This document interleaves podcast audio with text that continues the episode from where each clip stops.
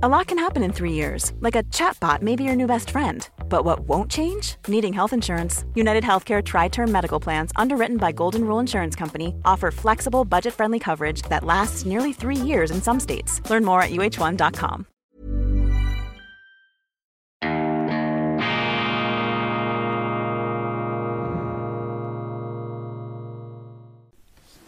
Grüezi miteinander. Einen wunderschönen guten Morgen, meine sehr verehrten Damen und Herren. Ich begrüße Sie herzlichst bei Weltwoche Daily, die andere Sicht, unabhängig, kritisch, gut gelaunt am Freitag, dem 10. Juni 2022. Jeder Tag eine neue Chance, jeder Tag ein neuer Inhalt und fast jeder Tag ein anderer Hintergrund. Ich finde mich jetzt eben noch in Bern in einem Radiostudio in Zürich, hochmodern eingerichtet, perfekte Akustik. Vielen herzlichen Dank an die Kollegen von CH Medien.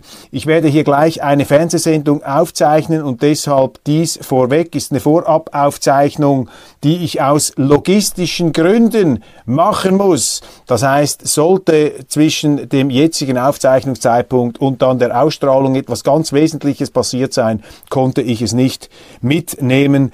Präventiv bitte ich schon mal um Verzeihung. Russland will im Südosten der Ukraine für immer bleiben. Es ist das eingetreten, was ich im Grunde schon gestern und vorgestern Ihnen gesagt habe, dass eben diese Russen nicht gewillt sind, sich vertreiben zu lassen aus dem Osten der Ukraine. Das heißt, dass man die Strategie des Westens fundamental umjustieren muss, überdenken muss, Mittel und Zwecke wieder neu in Übereinstimmung bringen muss. Stellt sich die Frage, was erreichen wir mit den Sanktionen?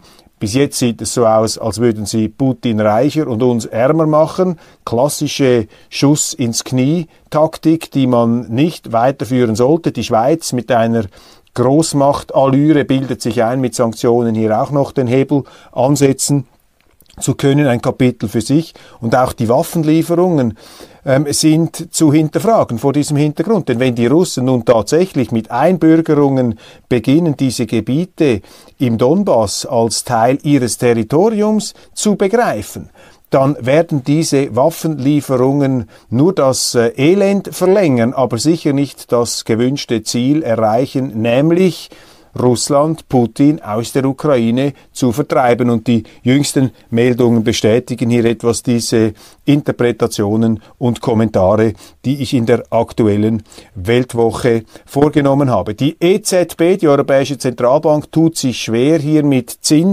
Zinseingriffen. Sie hechelt der Inflation hinterher, meldet die NZZ und weiterhin vernachlässige sie sträflich ihre Pflicht zur Wahrung der Preisstabilität. Ja, die Schwachwährungsländer haben die Kontrolle in der Eurozone übernommen und ich greife das heraus, um noch einmal deutlich herauszustreichen, dass es ein Segen ist, dass die Schweiz ihren Schweizer Franken behalten hat. Es gab ja sehr viele Politiker, Meinungsmacher und Ökonomen, die uns einmal einreden wollten, den Schweizer Franken abzuschaffen und auch den Euro zu übernehmen. Das wurde mit allen möglichen Schalmeienklängen und Süd Südsolzgeraspel wurde das äh, versucht, den Schweizern zu verklickern. Zum Glück hat man hier Widerstand geleistet. Dann eine sehr unerfreuliche Meldung, die ähm, in ihrer Bedeutung auch für mich symbolisch ist und Ausdruck dieser Zeit, dieser Zeitstimmung einer fortschreitenden Verlotterung und Verwahrlosung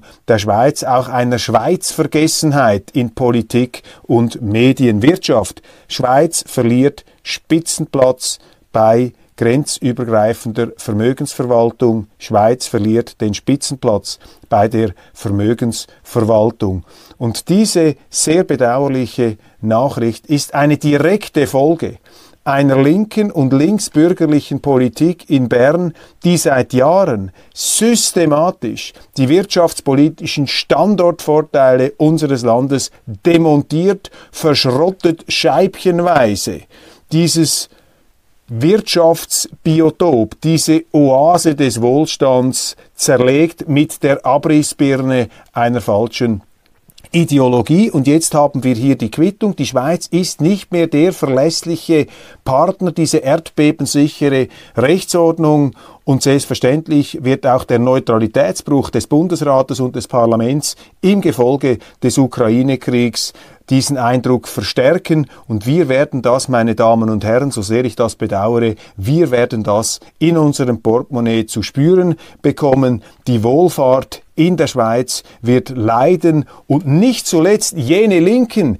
die diese Demontage, die diese Selbstzerlegung vorantreiben, werden die sein, die dann am lautesten nach Geld rufen, dass es nicht mehr gibt. Das ist äh, die Politik und äh, umso wichtiger ist es, dass man sich in der Schweiz engagiert ähm, für die Schweiz, dass man hier an dieser Schweiz festhält und sich ja nicht, ja nicht ähm, weitertreiben lässt auf diesem Prozess der schrittweisen Selbstabschaffung unseres Landes. FIFA-Prozess in Bellinzona. Erstmals wird der Insider genannt, der das Verfahren gegen Blatter und Platini ausgelöst hat. Es handelt sich hier um den ehemaligen Finanzchef. Es geht in Bellinzona um eine umstrittene 2 Millionen Franken Zahlung des damaligen FIFA-Präsidenten Sepp Blatter an Michel Platini, seinen technischen Direktor, technischen Berater und das wurde zum ganz großen Corpus Delicti, zur rauchenden Waffe, hochstilisiert in den letzten Jahren. Eine Tsunamiwelle der Vorverurteilung ist da über den früheren FIFA-Präsidenten Sepp Blatter hereingebrochen und auch die Lawinensperre äh, des Weltwoche-Journalismus, der Versuch unserer Zeitung als eine der ganz wenigen Blätter hier eine etwas andere Sicht einzubringen, hat noch nicht voll durchgeschlagen. Ähm, es ist zu diesem Prozess jetzt in Bellinzona gekommen und Sepp Blatter hatte gestern seinen ersten Auftritt. Äh, am ersten Tag hätte er schon aussagen sollen, war dort gesundheitlich indisponiert und jetzt aber in, wie die Medien äh, berichten, äh, alter Frische, sehr kämpferisch, sich keiner Schuld bewusst, hat er da diese Zahlung erklärt als ein Gentleman's Agreement zwischen dem ja hochbejubelten, hochdekorierten Superfußballer Platini, der in einer Phase, in der die FIFA noch nicht wieder auf der grünen Wiese unterwegs war, sondern finanziell in ganz angespannter Situation. Dort hat er Sepp Blatter unterstützt und zur Gegenleistung hat ihn Sepp Blatter als technischen Direktor, technischen Berater in einer hohen Funktion engagiert und der Marktwert von Platini sei damals ein Million, eine Million Franken pro Jahr gewesen. Davon habe man nur 300.000 auszahlen können. Später dann diese Forderung, die Nachzahlung in der Höhe von zwei Millionen. Das ist jetzt äh, quasi das äh, Thema, äh, der sogenannte Untersuchungsgegenstand, das Delikt, das mutmaßliche, die Tatwaffe, die da untersucht und beleuchtet wird. Ich will dem Gericht hier nicht vorgreifen, aber meine Damen und Herren, aus meiner persönlichen Beurteilung und Betrachtung lässt sich der Eindruck nicht zerstäuben, dass die mediale Vorverurteilungsenergie, dieses Kesseltreiben, das um die FIFA herum veranstaltet wurde, mit Druck von allen Seiten, von den Amerikanern, von den Briten, von den Journalisten, von den Fernsehstationen, dass dieser Vorverurteilungsüberdruck letztlich auch dieses ganze Gerichtsverfahren herbeigezwungen hat, kommt noch hinzu, dass äh, die FIFA durch einen Machtwechsel auch Shakespeare-artig intrigenreich durchsetzt ist, wobei ich keinem da eine Unterstellung ankleben und anheften möchte, auch nicht der neuen Führung um Gianni Infantino, den etwas grau wirkenden Nachfolger des glamourösen Hoteliers, dieses Cesar Ritz des Weltfußballs, Sepp Blatter. Auf jeden Fall bei Lektüre dieser Prozessberichterstattung erschließt sich für mich jetzt nicht ganz, was dieses unendliche, nicht mehr enden wollende Theater um Sepp Blatter und Michel Platini eigentlich äh, werden soll und was das äh, im Grunde ähm, empfacht hat Aber wir werden sehen, wie hier die Juristen und auch die Anklage den Fall zergliedert. Sepp Blatter auf jeden Fall hat gesagt, er sei froh, dass er nach einer Tortur von sieben Jahren Anklage, da leben sie unter dem Damoklesschwert einer möglichen Verurteilung, eine dunkle Wolke ähm, schwebt über ihrem Kopf und die Medien zapfen da alles ab. In der Zwischenzeit hatte Sepp Blatter auch ernsthafte gesundheitliche Schwierigkeiten. Ich glaube, man darf sagen, er ist dem Tod fast von der Schippe äh, gesprungen. Im letzten Winter hat sich dann wieder mirakulös erholt, also auch eine Art Walliser Bergenergie, Wunder und ähm, gestern schon fast wieder ähm, in äh, geradezu alter Frische kämpferisch vor seinen Anklägern. Sehr interessant, Sie kennen meine Meinung dazu. Ich finde, wir sollten Sepp Blatter ein kleines Denkmal setzen. Wir Schweizer haben es ja nicht so mit den Denkmälern. Ich will hier auch nicht in einen Heiligenkult verfallen. Aber Sepp Blatter hat so viel erreicht. Nicht nur für den Weltfußball, sondern auch als wandelnde, lächelnde Visitenkarte der Schweiz. Und das muss man einfach aussprechen gegen diese sehr, sehr, immer wieder sehr, sehr einseitige Medienberichterstattung. Kommen wir zu den Unerfreulichkeiten ähm, des äh, gestrigen Tages. Die Schweiz ist mit 187 Stimmen in den UNO-Sicherheitsrat gewählt worden. Das Risiko, heikle Entscheide treffen zu müssen, ist stark gestiegen, wird nun in der NZZ, die sich hier nie dagegen gestemmt hat, gegen diesen äh, Einzug der Schweiz in den UNO-Sicherheitsrat, das wird nun plötzlich, nachdem es im Grunde zu spät ist, doch vermerkt stoßseufzermäßig, die Bejubler dieses UNO-Sicherheitsratssitzes der Schweiz scheinen da von einem schlechten Gewissen möglicherweise heimgesucht zu werden. Auch da meine Position immer klar. Das ist eine absolute No-Go-Area für die Schweiz, der UNO-Sicherheitsrat, die totale Sperrzone, der Ort, der Tisch, das Gremium, wo die Schweiz nun nichts, aber auch gar nichts verloren hat. Denn der UNO-Sicherheitsrat ist für unser Land im Grunde ein UNO-Unsicherheitsrat. Er produziert, er sät Unsicherheit, er zerstört, er gefährdet, er verätzt, er zersetzt die Neutralität und auch das neutrale Ansehen unseres Landes immer mehr. Der UNO-Sicherheitsrat ist das Gremium, wo weltweit über Krieg und Frieden entschieden wird. Und zwar in militärischer Hinsicht, aber auch im Bereich der Hungerwaffe, der Sanktionen. Und die Schweiz darf doch nicht dort dabei sein, wo gleichsam die Schwerter gesalbt werden, mit denen die heutigen Kriege ausgefochten werden. Und der Bundesrat hat äh, die Bevölkerung und auch das Parlament mit einer ganz billigen Ausrede eingelullt. Er hat nämlich gesagt, dass sich der ähm, Vertreter des Bundes äh, der Schweiz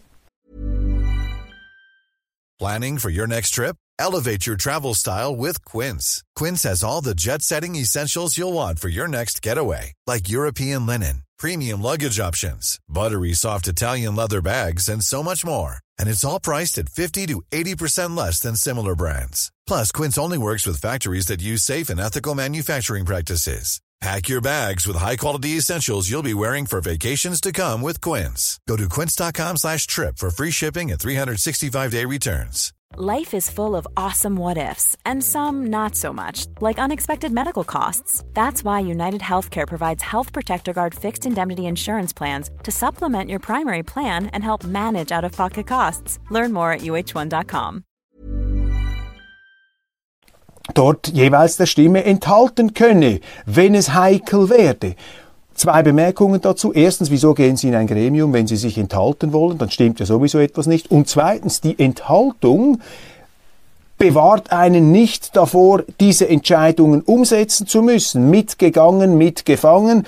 Diese UNO-Sicherheitsratsentscheidungen sind bindend und auch wenn sich die Schweiz in einer Abstimmung enthalten hat, so muss sie diese umsetzen. Und drittens, der UNO-Sicherheitsrat wird glorifiziert, wird verherrlicht, wird selig gesprochen, gleichsam als die Instanz des Völkerrechts, des internationalen Rechts. Das Gegenteil ist der Fall. Das ist die Imagepropaganda dieses Gremiums in Tat und Wahrheit regiert im UNO-Sicherheitsrat die Macht, die Vetomacht der Atom-Super, ähm, äh, äh, dieser Giganten, dieser Goliaths, die dort sich auf den Füßen herumstrampeln und trampen, die auch in Hinterzimmern immer wieder unheilige Deals machen, die Russen mit den ähm, Chinesen und den Indern, die Amerikaner mit allen anderen, manchmal auch mit den Chinesen. Dort regiert nicht das Recht, meine Damen und Herren, dort regiert das Recht des Stärkeren. Und was hat die Schweiz da zu, zu, äh, da zu suchen? Was hat sie dort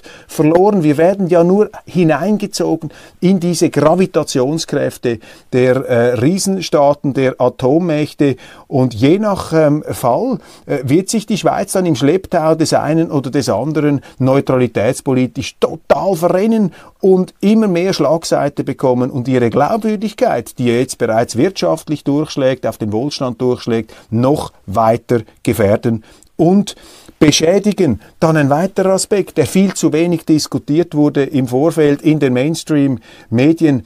Wer legt eigentlich fest, welche Position die Schweiz in diesem UNO-Sicherheitsrat ähm, vornimmt?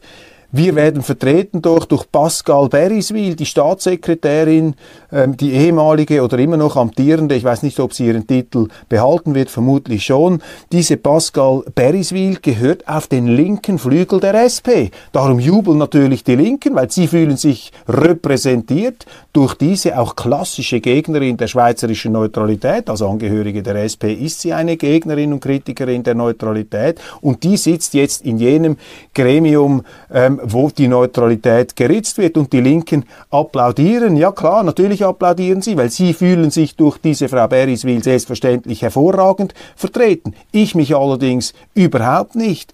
Und äh, wenn man jetzt sagt, ja, die Linken äh, jubeln und das sei ja nicht gegen die Neutralität gerichtet, ja, dann können Sie auch Dr. Marlborough fragen, ob Rauchen gesund ist oder nicht. Das ist doch nicht mehr ähm, nüchtern, das ist nicht mehr rational, ähm, diese Art von Diskussion.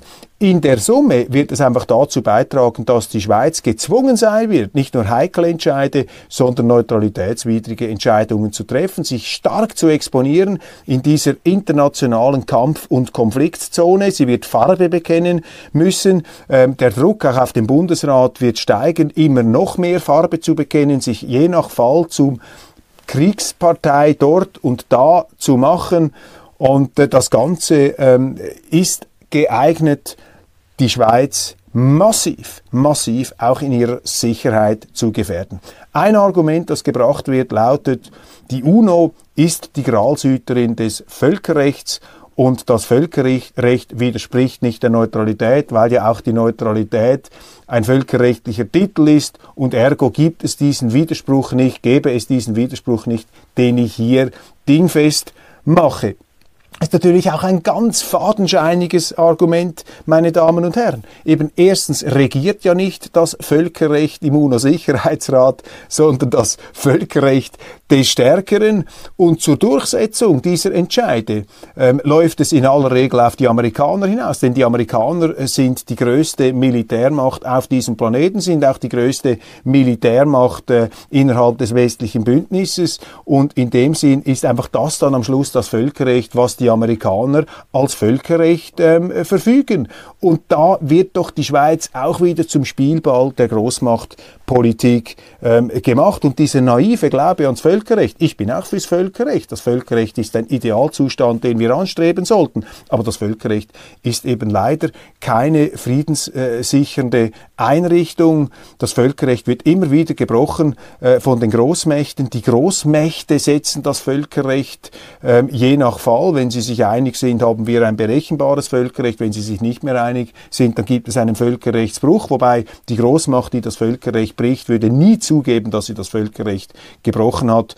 Ähm, selbstverständlich nicht. Die Amerikaner haben das immer abgestritten im Irak total völkerrechtswidrig. Die NATO in Jugoslawien, total völkerrechtswidrig, hat man abgestritten. Jetzt die Russen. Auch sie sagen, Putin sagt, nein, nein, wir haben nicht das Völkerrecht gebrochen mit diesem völkerrechtswidrigen Angriff. Also mit dieser Rhetorik kommen sie nicht zum Ziel. Und die Schweiz wirft sich geradezu in dieses Minenfeld der Weltpolitik. Aber das sind die Zeichen der Zeit, meine Damen und Herren. Das haben wir auch gestern gesehen in der entsprechenden Bundeshausdebatte im Nationalrat.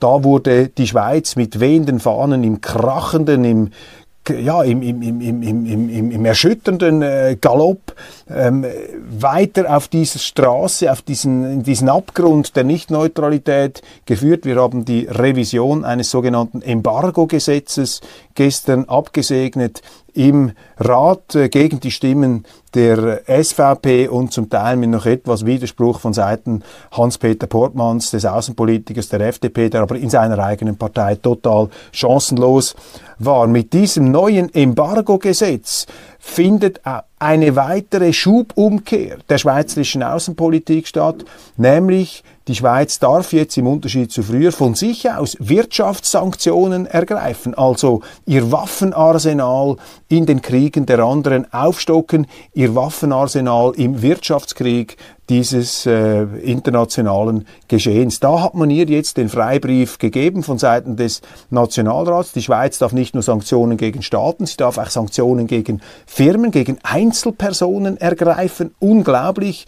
Das sind äh, diese neuen Vorstöße, die da von links, von Fabian Molina, dem Außenpolitiker, ins Spiel gebracht wurden. Für mich völlig unverständlich, dass die SP, diese alte Friedenspartei, die Linke, sich da zum Komplizen macht dieser wirtschaftskriegerischen Ausschweifungen, die die Schweiz einmal mehr zur Kriegspartei auf den internationalen Schlachtfeldern machen werden. Sanktionen, man lügt sich da einfach in die Tasche. Wirtschaftssanktionen sind Kriegsmaßnahmen. Wenn Sie Sanktionen ergreifen, sind Sie Kriegspartei. Die Schweiz wird als solche jetzt wahrgenommen von Russland. Im Bundeshaus versucht man sich einzulullen in der Illusion, dass die Neutralität immer noch intakt sei, auch wenn sie Sanktionen ergreift. Aber nicht nur das, wir können jetzt auch Sanktionen gegen Einzelpersonen und gegen Unternehmen ergreifen, wenn der Bundesrat zum Schluss kommt, äh, dass das Völkerrecht verletzt wurde. Und die Linken haben hier eine klare Agenda. Sie wollen das gegen China in Anschlag bringen. Jetzt stellen Sie sich einmal vor, wenn die Schweiz reiche Individuen oder Firmen aus China ins Visier nimmt. Das hat doch unabsehbare Konsequenzen für unsere Wirtschaft, für unsere Unternehmen, für unsere Arbeitsplätze, aber eben auch für die Sicherheit unseres Landes. Die militärische Sicherheit ist ja offensichtlich könnte man meinen. Beispiel Nummer zwei. Blenden wir zurück. 2003, Irakkrieg der Amerikaner, völkerrechtswidrig.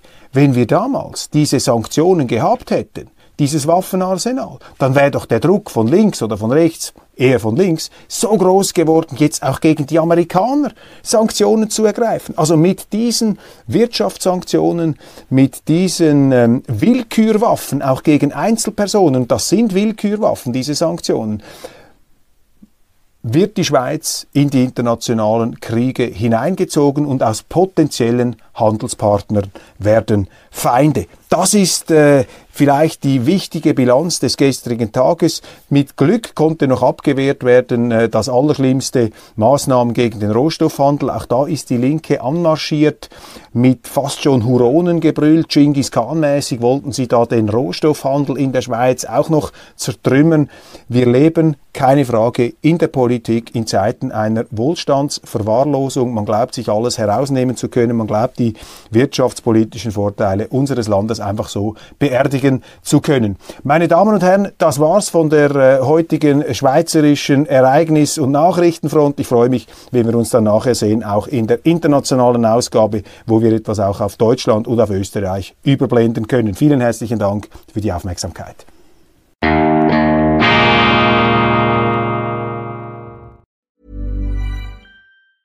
Hi, I'm Daniel, founder of Pretty Litter. Did you know cats tend to hide symptoms of sickness and pain? I learned this the hard way after losing my cat, Gingy. So I created Pretty Litter, a health monitoring litter that helps detect early signs of illness by changing colors, saving you money and potentially your cat's life. Pretty Litter is veterinarian developed, and it's the easiest way to keep tabs on your fur baby's health right at home. Go to prettylitter.com and use code ACAST for 20% off your first order and a free cat toy. Terms and conditions apply. See site for details.